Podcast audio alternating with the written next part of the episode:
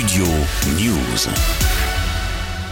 L'affaire est gênante pour le garde des Sceaux. Son fils, Raphaël Dupont-Moretti, a été placé en garde à vue jeudi soir dans la station de Courchevel en Savoie.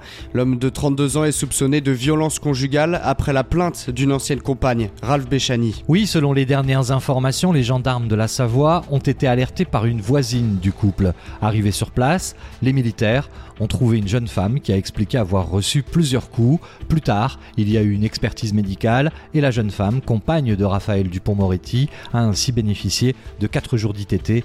Une enquête préliminaire a été ouverte. On sait déjà que plusieurs témoins doivent être entendus, sachant qu'il y avait déjà des tensions au sein du couple ces derniers mois, sur fond de séparation douloureuse. Dans cette affaire qui met dans l'embarras le ministre de la Justice, et c'est un euphémisme, le procureur d'Albertville est chargé des investigations. Éric Dupont-Moretti a rapidement réagi ce matin, dès la révélation du placement en garde à vue de son fils.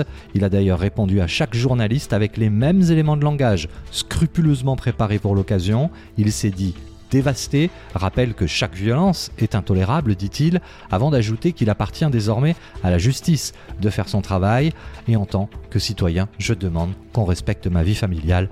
Fin de citation. C'est donc le procureur d'Albertville qui doit décider de la suite à donner à l'affaire. Le parquet a déjà indiqué qu'il ne fera pas de commentaires sur l'enquête en cours. Studio News.